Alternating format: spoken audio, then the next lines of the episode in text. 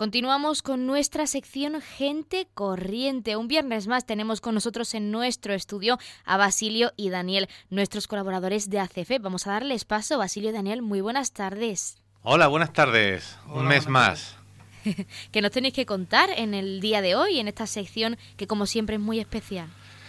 Pues sí, pues nada, contar lo, que pasa por nuestro local, nuestra casa de ACF y también algunas cosillas sobre la salud mental más, más en general y que sirva de orientación a nuestros oyentes. En ACFES, por ejemplo, tuvimos una jornada maravillosa celebrando los carnavales bajo la temática del mundo deportivo. Sin duda destacó la monitora de Ocio y Tiempo Libre Chari con disfrazada como una amazona de hípica, eh, estupenda, y ganó el, premio Pepe, eh, caracterizado como jugador de rugby, y siempre es bueno ver sonrisas en la gente y, que la, vida eh, va discurriendo ¿no? con optimismo. También hay que tener en cuenta que hicimos una dinámica que solemos hacer todos los años entre los tres grupos que formamos esa casa que es ACFES, como son el grupo técnico, el grupo de usuarios representado por el comité, y los órganos de gobierno y hicimos una dinámica sobre la participación de las familias, porque echamos en falta un poco ese, ese tirón que pueden dar las familias y que no nos vean solamente como un, un respiro familiar, sino que, que, se involucren en la evolución de, de los suyos y, para eso hay, eso hay, hay que tener herramientas y todo lo que significa la familia, ¿no? En cuanto a seguridad, en cuanto a círculo de confianza, comprensión, apoyo. Y yo creo que eso, que de hecho fue el, origen de nuestra organización, fue esas madres coraje que se reunían para ver cómo, cómo manejaban la situación de la salud mental en sus casas. Y yo supongo que Dani también tiene una experiencia personal y, qué es lo que opina sobre el papel de la familia.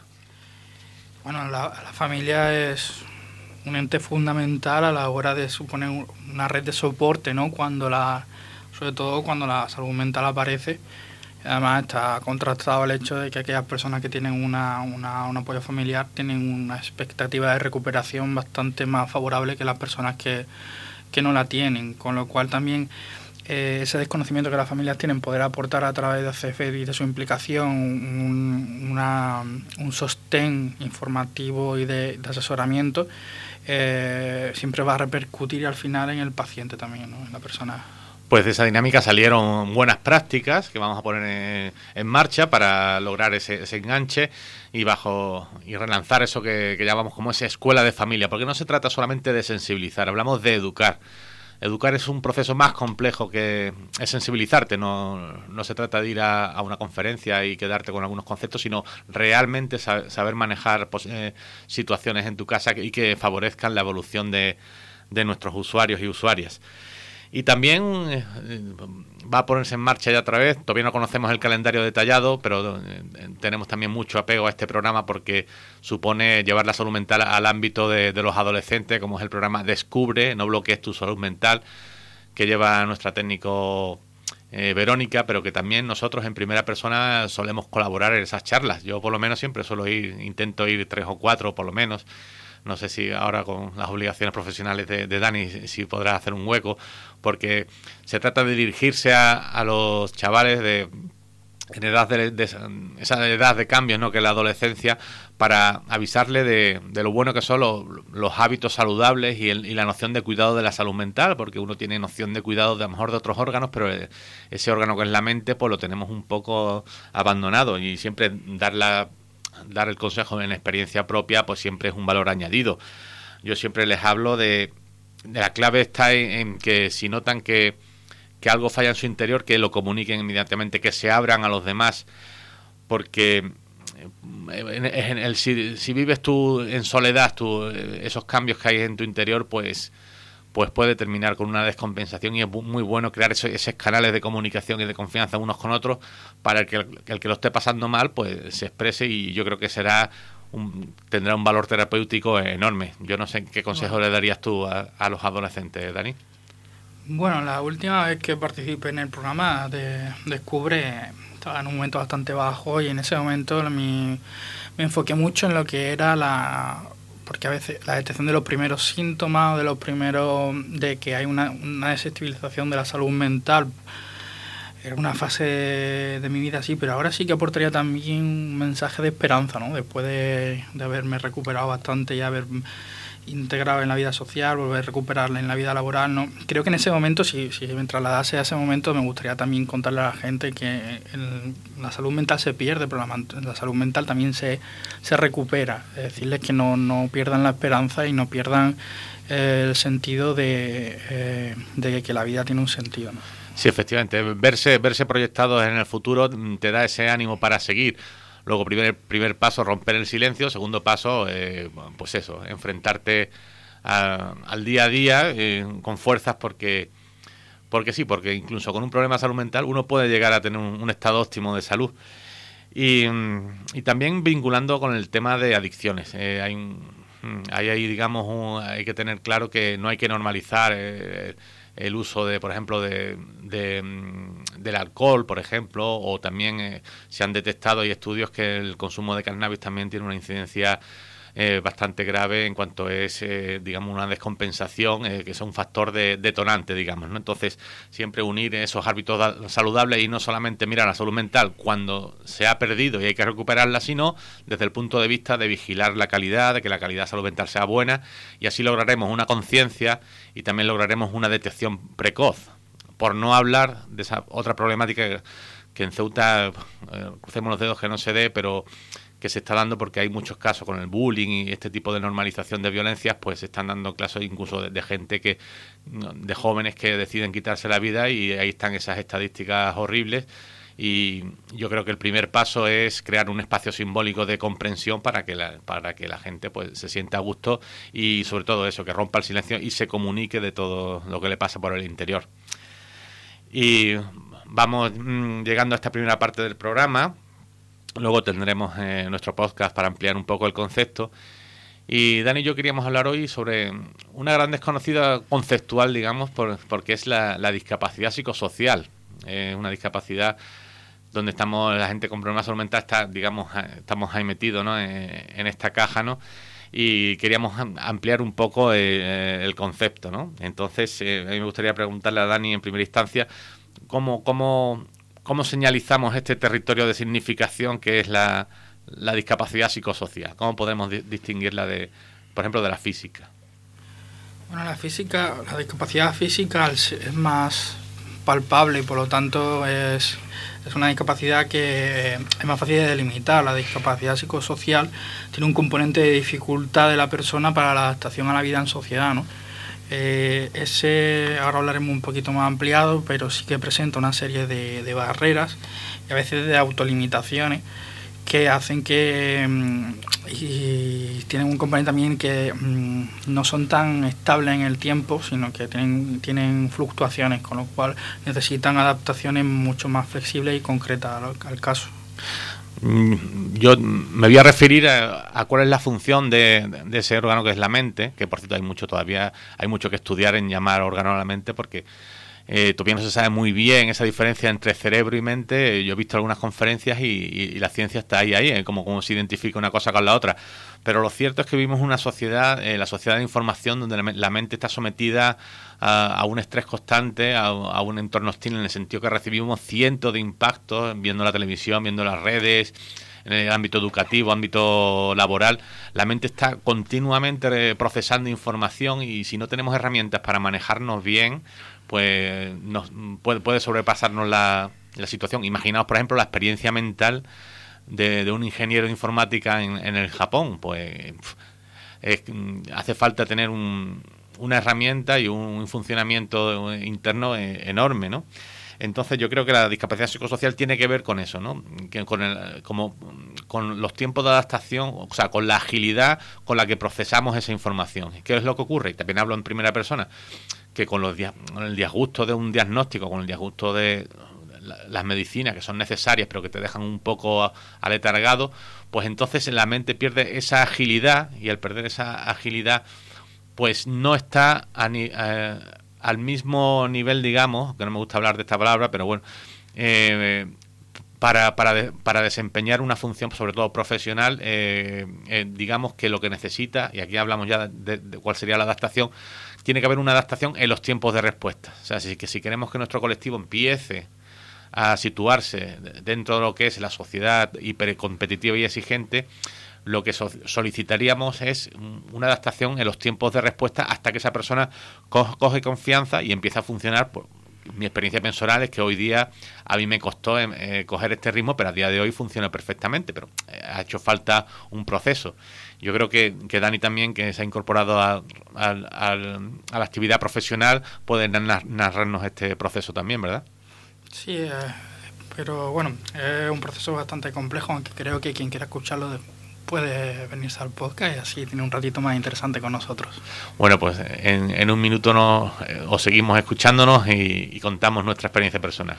Pues continuamos con nuestro podcast. Hablábamos de ese concepto, discapacidad psicosocial, y Basilio y Daniel nos iban a contar un poco más sobre su experiencia. Basilio y Daniel, ¿qué nos tenéis que contar sobre este concepto? Sí, hablábamos de que de la discapacidad psicosocial y cuáles serían eh, esas adaptaciones que necesitamos, porque claro, la discapacidad física yo creo que es evidente y las barreras también son evidentes, son físicas y la adaptación consiste, está perfectamente estipulada en la Ley Universal de Accesibilidad, pero en cambio con el, concepto de psicosocial se diluyen un poco estos términos, ¿no? Entonces, estaba explicando yo que, a mí en mi en mi profesión como funcionario administrativo, pues me, me costó arrancar, ¿no? Eh, de, repente empezar a despertarte y funcionar a las 7 de la mañana con total normalidad, incluso medicado con antipsicóticos, porque yo realizo mi actividad profesional eh, con medicación antipsicótica, lo que quiero decir es que hay que tener un afrontamiento positivo de, total, luego hablaremos de las limitaciones también, pero, pero que el cuerpo eh, pueda adaptarse a, funcionar. Lo único que necesita es una adaptación y un periodo, un periodo de, adaptación a esa velocidad que hablábamos. Y, Dani nos iba a contar su experiencia personal porque ha pasado de, una etapa de, digamos, de inactividad profesional hasta que, hasta que se ha encontrado ya con, con las herramientas y la fuerza para, para enfrentar ese, esa nueva etapa profesional que está haciendo estupendamente, que me consta, y cómo ha sido ese proceso de incorporarte otra vez a, la, velocidad de, de, una profesión. Pues claro, es que todo esto empieza porque yo vengo de un... venía antes de la, antes de la, la parte de la depresión y de... venía de un entorno muy... de, un estrés muy grande, ¿no? Y a diferencia mejor en tu experiencia, eh, en el momento del debut no estabas trabajando, yo sí estaba, y sí vi cómo iban saliendo esa, esa, esas barreras, eh, cada vez me costaba más. Eh, he vivido el proceso de ir de, de, trabajar hacia el proceso de ya no poder más, y ahora al contrario, ¿no? que es, es un poco un proceso en el cual con la mejoría cada vez también el tema de la medicación, yo en mi caso ya me queda muy poca, no tengo tengo medicación antipsicótica, tengo, bueno, lo que me queda ya básicamente algún efecto tiene, pero es más en el tema de, de intentar eh, no volver a caer en los mismos errores que tuve la primera vez, es decir, a la, una cosa, cosa importante como saber decir que no en cierto momento al trabajo, después aquí habría algo súper interesante que da para un programa solo, que es la diferencia entre el sector público y el sector privado a la hora de entender eh, la protección de la persona, con, del trabajador con, discapacidad psicosocial, porque eh, por suerte eh, están bastante más protegidos en el sector público, en el sector privado. Todavía hay un desconocimiento y hay una idea de productividad a veces hasta un poquito tóxica. que hace que los estándares de lo que se le requiere a la persona sean tan grandes que si no hay esa protección jurídica que respalda el hecho de, estas fluctuaciones, tanto puede ser en estado de ánimo como en rendimiento por la propia medicación o, o simplemente por la, la, estabilidad emocional de la persona, pues sucede a veces que ya no solo se encuentran con barreras en el acceso, sino a la hora de mantener el empleo. Y en mi experiencia personal, sobre todo, lo veo en ese, eh, en cuanto a las rutinas que comentaba que comentaba Basilio, pero también a la hora de enfrentarte otra vez a lo que son las relaciones laborales, las exigencias de un superior jerárquico, eh, los plazos, eh, eh, claro, eso tiene que venir acompañado de un saneamiento, una higiene mental buena a la hora de, de, poder mantener el equilibrio, porque si no, la rueda va otra vez hacia, hacia el sitio de donde uno viene. Bueno, para concluir, yo creo que el concepto es que la mente en cierta manera funciona como un músculo, que se puede quedar un poco fuera de forma, pero que si lo entrenamos, pues puede volverse a poner en forma. Yo creo que básicamente es eso. Y hay que tener en cuenta que, en qué consiste la razón, ¿no? Pues la razón consiste en deliberaciones, ¿no? De qué hacemos con información que previamente hemos obtenido por los sentidos y, y en la manera como sacamos conclusiones. Y yo creo que eso también se puede entrenar y con el día a día, pues seguro. Y esto nos lleva a otro concepto que son las limitaciones. Entonces me gustaría poner sobre la mesa, ¿existen las limitaciones o son producto de una conciencia colectiva que nosotros mismos nos hemos terminado creyendo? ¿Tú crees que existen las limitaciones o, no necesariamente? Me ha recordado a Jung, ¿eh? muy jungiano esto del inconsciente colectivo. Pero sí, sí que hay un inconsciente colectivo que, que a ver, eh, eh, toda sociedad pone limitaciones, en, como tú dices, ¿no? en el sentido de, de, lo que se establece que uno puede hacer y al final acaban siendo autolimitaciones. Eh, del propio debate creo que más que limitaciones existen barreras. Existen barreras que, que hacen que la persona sienta porque claro, si tú estás en un estado mental frágil en el cual además eh, estoy bien acompañado siempre, ¿no? creo que la enfermedad mental, por, por lo menos los debuts, los primeros diagnósticos, vienen muy acompañados de un, una importante destrucción de la autoestima, porque de repente es quién soy, qué valgo o qué puedo aportar a la sociedad.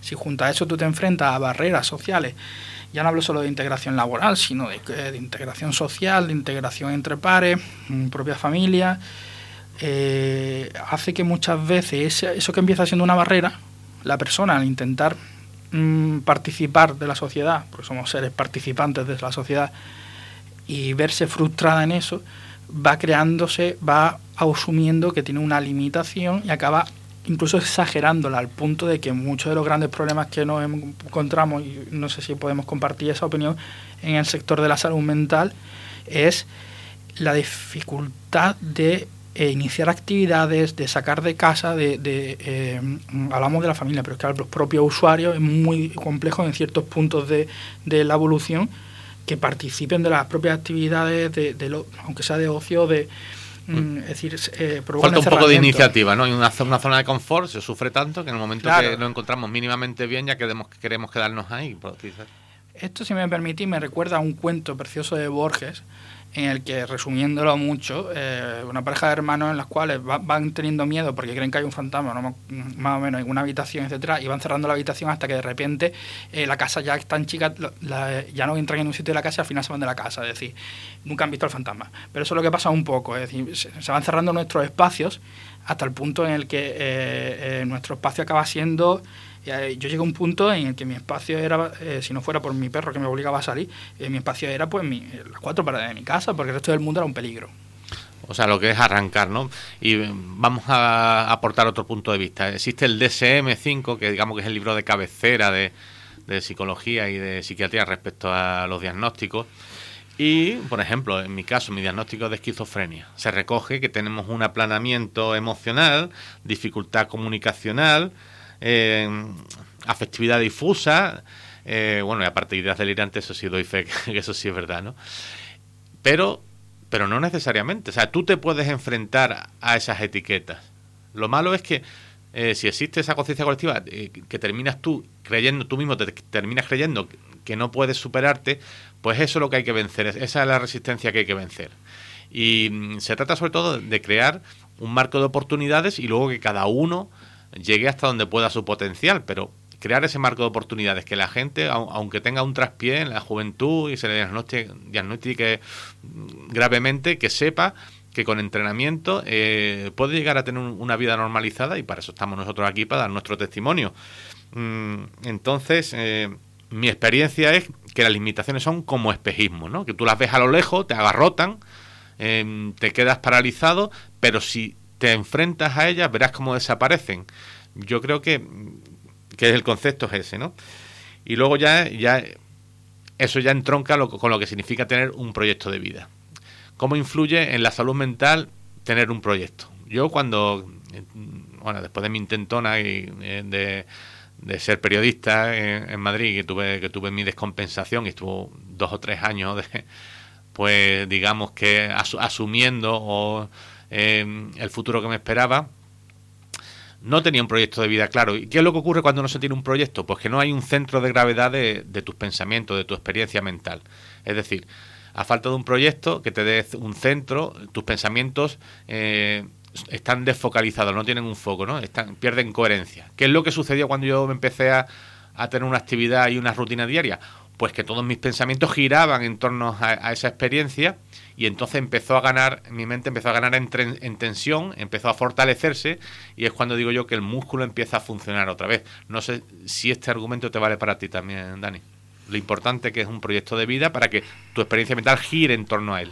Claro, estamos hablando de experiencias en primera persona y las nuestras son diferentes porque vienen de, de, dos espectros de la, la, salud mental distintos. Porque mío lo que, lo que yo viví en ese momento es que llega un momento en el que pierde el sentido la vida porque eh, no eh, y se pierde incluso el proceso mental, ¿no? Cuando ya cuando una depresión, una ansiedad se vuelve tan severa, directamente em, mm, eh, esa inactividad mental se traslada incluso a lo físico y ya lo, lo que te cuesta es el mundo, ¿no?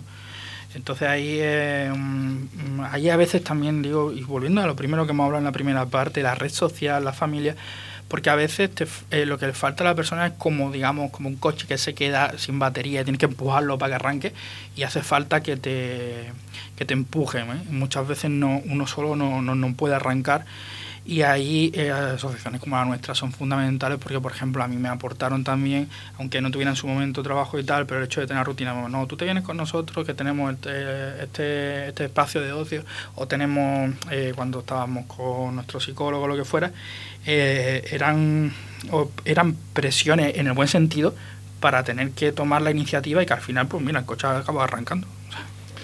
Muy bien, y nos despedimos con un, trabajo que hicimos el comité hace, no sé, un par de años así, donde titulábamos eh, los cinco pétalos de la conciencia, ¿no? Y terminábamos cada, cada parte, cada, cada redacción con un, con un pétalo, ¿no? ¿Cuáles son las cinco ideas que, que pueden hacer que haya una conciencia sobre salud mental?